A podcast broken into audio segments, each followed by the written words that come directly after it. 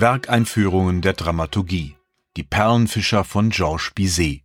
Ein Vortrag von Jürgen Volker Ern, gelesen von Klaus Spahn. Georges Bizets Oper Die Perlenfischer wurde 1863 in Paris uraufgeführt. Sie enthält die für die zweite Hälfte des 19. Jahrhunderts typische Eifersuchtsgeschichte, wartet aber auch mit exotischem Kolorit auf, denn sie spielt in Ceylon an der Südsee. Während das Pariser Publikum die Perlenfischer enthusiastisch aufnahm, blieben die Kritiker der Uraufführung überwiegend ablehnend. Lediglich Hector Berlioz erkannte schon damals die großen Qualitäten der Partitur. Heute zweifelt niemand mehr daran, mit den Perlenfischern fand Bizet zwölf Jahre bevor seine berühmteste Oper Carmen uraufgeführt wurde, zu seinem typischen Personalstil für das Musiktheater. Zur Handlung. Am Strand von Ceylon ist die Zeit des gefährlichen Perlentauchens angebrochen. Zoga wird zum Oberhaupt der Perlenfischer gewählt und mit unumschränkter Befehlsgewalt ausgestattet. Im Gegenzug soll er den Schutz seiner Untergebenen gewährleisten, die ihren Beruf nicht selten mit dem Leben bezahlen. Nadir, ein Jugendfreund Zurgas, tritt auf und erklärt, in die Gemeinschaft zurückzukehren. Die beiden Männer erinnern sich, sie waren vor langer Zeit in dieselbe schöne Prinzessin verliebt und schworen dieser Liebe zu entsagen, um ihre Freundschaft nicht zu gefährden.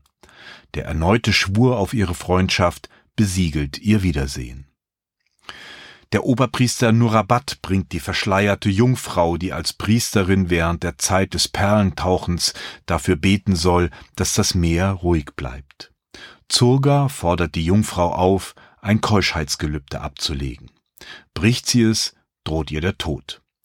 Nadir erkennt an der Stimme der Verschleierten das Mädchen von damals. Es ist Laila, die Geliebte von einst. Und auch sie erkennt den Mann, der ihr Herz gewonnen hatte. Dennoch schwört sie, ihr Leben den Perlenfischern zu weihen.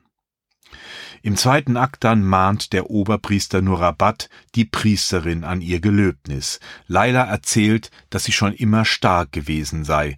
In ihrer Kindheit habe sie einmal einen Flüchtling durch ihr mutiges Auftreten schützen können, der ihr daraufhin ein Halsamulett schenkte und sie bat, es als Erinnerung in Ehren zu halten. Nachdem sich Nurabat zurückgezogen hat, sucht Nadir Laila auf. Anfangs weist sie ihn ab, doch dann gestehen sich die beiden ihre Liebe. Plötzlich kehrt Nurabat zurück und überrascht die beiden.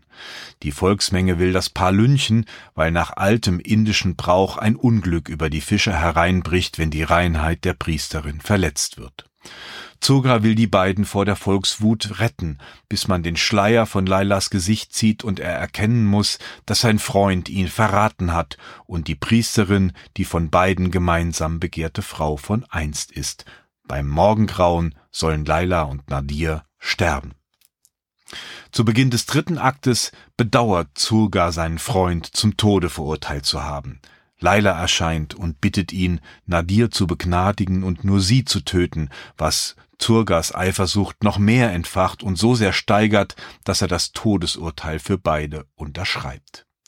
Als Laila ihm die Halskette überreicht, erkennt er, dass er seine Lebensretterin von damals vor sich hat.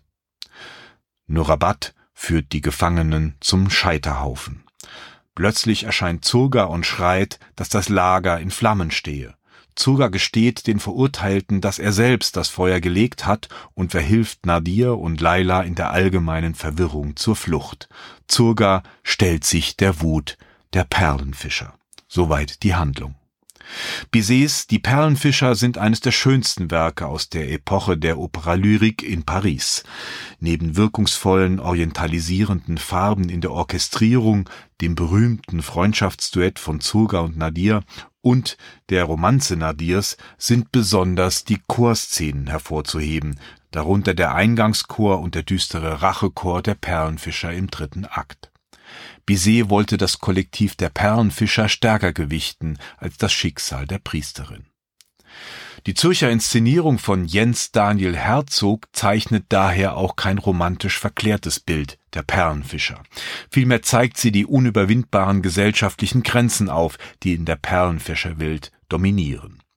Zu Beginn des Abends wird ein Gesellschaftsvertrag eingeführt, den der Regisseur dadurch kenntlich macht, dass er den herrschenden Zurga auf der mittleren Ebene eines riesigen Schiffdampfers zeigt.